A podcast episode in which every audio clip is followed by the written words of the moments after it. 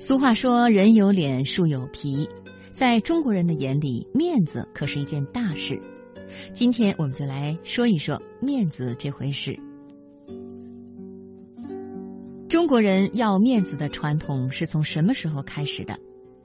显然不是从原始社会开始的，因为那个时候的人是以树叶遮羞，以兽皮为服的。也许到了夏商周。中国人就开始要面子了，但是爱面子形成风气，应该是从孔子开始的。孔老二的儿子孔鲤死了，他没钱给儿子买棺材，颜回劝他卖掉车马，为儿子置办一副棺材，孔子坚决不同意。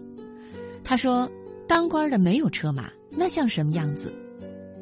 最后呢？孔离的尸体是不是用草席卷起来埋葬的，已经不可考究了。但是从那以后，人们开始特别在乎面子。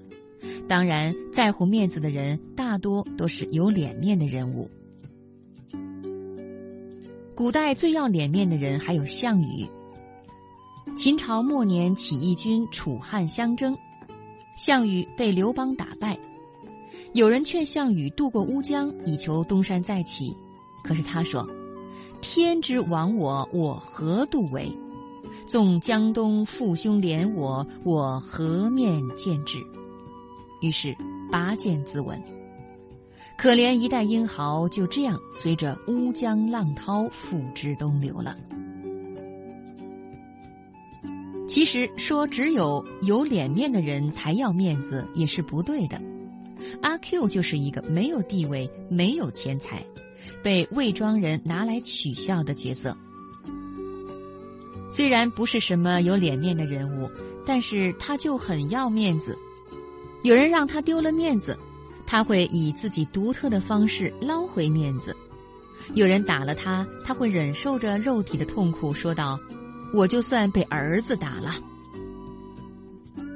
现在普通中国人都要面子。几个哥们儿喝酒，不论酒量大小，都要冲英雄讲义气。哥俩好要喝倒，最后真的倒在了地上。别人去扶他，他还说：“别管我，我没事儿。”不行，咱哥俩再整几个。可话又说回来，也不是所有中国人都那么在乎面子。越王勾践就是一个，他吃了败仗，被吴王夫差弄到吴国做人质。虽然丢尽了脸面，却不肯像项羽一样拔剑自刎。他不要面子，是为了捞回面子。他卧薪尝胆，终于用孔子的姿态麻痹了夫差，东山再起，最后起兵灭掉吴国，成为春秋霸主之一。其实，有的人一时丢弃脸面，也是一种气度。古语有“大丈夫能屈能伸”，也算得上一种境界。战国时期，赵国有一将一相，将是廉颇，相是蔺相如。蔺相如虽是文官，但地位比廉颇的高。一介武夫的廉颇很不服气，瞧不起蔺相如。有一天，两个人在一条狭窄的街道相遇，如果互不相让，谁都不能通过。蔺相如没有和廉颇斗气，主动调转车头，让廉颇先过去。他的行动终于感动了廉颇，廉颇脱掉上衣，背上金条，到蔺相如府上登门请罪，上演了一出传颂千年的将相和。邯郸那条狭窄的街道也因此被命名为回车巷了。以上这些故事早已超出世人所理解的普通丢颜面的范围。有些人自取其辱，干丢颜面，那是一种智慧。